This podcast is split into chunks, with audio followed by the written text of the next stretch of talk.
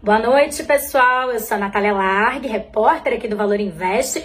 Vim trazer para vocês o fechamento da Bolsa de Valores dessa sexta-feira, não só da sexta-feira, né, da semana também. Se a gente vinha vendo o Ibovespa cair em quatro pregões seguidos, teve o feriado, você achou que o Ibovespa ia dar aquela respirada, mas não deu não. Hoje voltou a cair e a principal razão vem de lá de fora.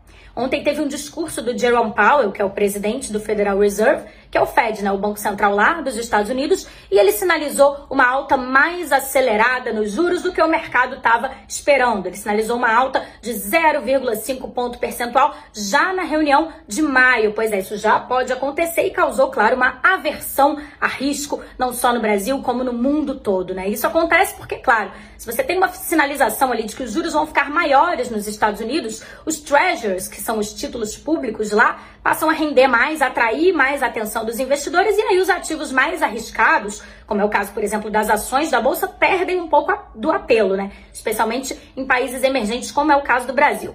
Com isso, o Ibovespa caiu 2,86% nessa sexta-feira, acumula uma queda de 4,39% na semana, está cotado ali a pouco mais de 111 mil pontos, né?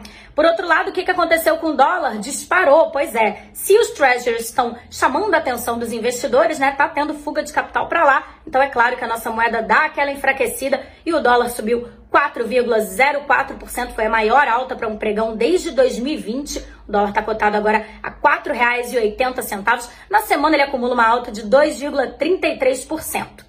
Aqui no Ibovespa, a queda foi praticamente generalizada, né? A gente só teve alta das ações da Copel. O resto, todo mundo caiu, mas quem sentiu mais foram as siderúrgicas e as mineradoras, né? A principal razão é o enfraquecimento da economia chinesa. A gente está vendo dados econômicos ali bem fraquinhos, né? Bem aquém do esperado especialmente porque o país teve que lidar ali com uma segunda onda da variante Omicron, né, do coronavírus, teve lockdown, especialmente na região de Xangai, e a economia, claro, sente isso, e essas empresas que são exportadoras, especialmente para o mercado asiático, acabam sentindo um pouco mais, e foi isso que a gente viu. Agora a gente espera para ver o que, que vai acontecer na semana que vem, né? Se a gente vai ter mais sinalizações aí a respeito da alta dos juros lá fora, aqui no Brasil também a gente continua acompanhando a inflação que não tá alta só aqui, tá alta lá fora também, claro, mexe com os juros.